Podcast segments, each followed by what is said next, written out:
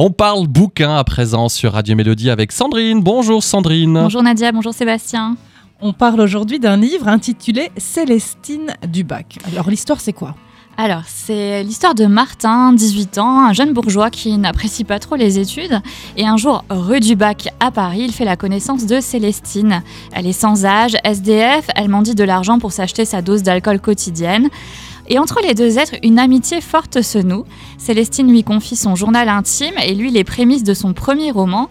Et grâce à cette rencontre, Martin va peut-être pouvoir enfin affronter un secret familial qui le hante. Je ne dirai pas lequel. Non, bah non, non, il faut laisser quand même un petit peu de suspense.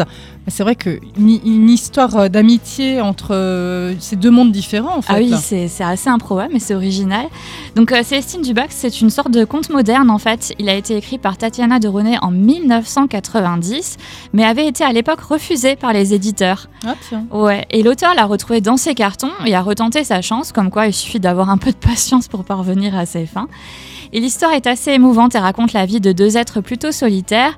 Le récit, qui contient une pointe de fantastique, nous fait voyager jusqu'à Warzazat et nous prouve que la vie est faite de belles rencontres, parfois même au coin de la rue. Ah bah voilà, tu vois, comme quoi. Et c'est marrant. Ah bah tiens, j'avais un, j'avais un bouquin encore qui traînait dans le carton. On va voir si on peut le republier.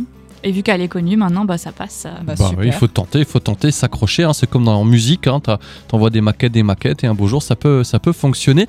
J'ai l'impression que c'est un, bouquin à dévorer ça au bord de la plage, hein, à découvrir ah tous les après-midi. en deux soirs, euh, c'est bon, il est avalé. En, en deux soirs, c'est avalé. ok, très bien.